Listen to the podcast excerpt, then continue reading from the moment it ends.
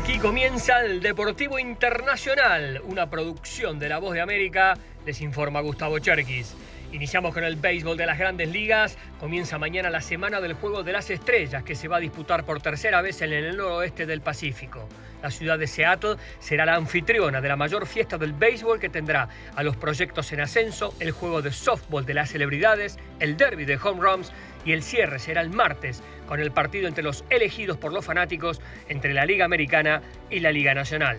De todos los seleccionados hay 27 jugadores internacionales, 9 de República Dominicana, 8 de Cuba, 5 de Venezuela, 2 de Curazao y 1 de Japón, Canadá y Puerto Rico. Los 8 nacidos en Cuba es el récord de todos los tiempos de la nación.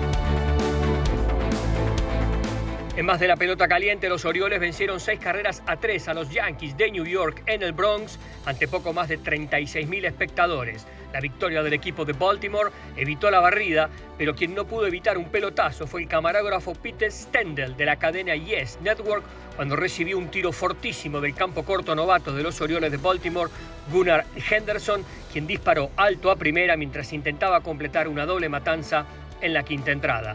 El juego se retrasó unos 17 minutos y el personal médico de los Yankees atendieron a Stender.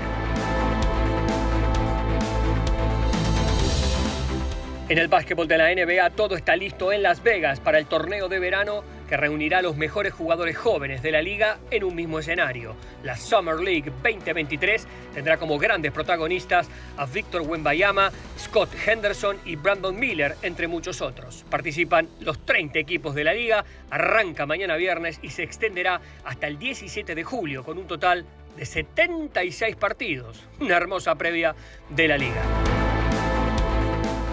En tenis, en el torneo de Wimbledon, el serbio Novak Djokovic se convirtió en el tercer tenista de la historia que alcanza 350 victorias de Grand Slams. Solo tiene por delante a Roger Federer, 369 victorias, y a Serena Williams, 367, pero ambos ya están retirados.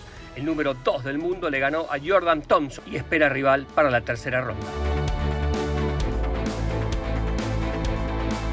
Y en fútbol, y para contrarrestar la llegada de Lionel Messi, la Major League Soccer quiere a Christian Pulisic como la cara del deporte de Estados Unidos. El jugador del Chelsea será llevado a la MLS después de la Copa del Mundo del 2026. El objetivo de la Liga de Estados Unidos es aumentar el nivel de competencia y hacerla cada vez más atractiva para los espectadores en Estados Unidos y en el exterior.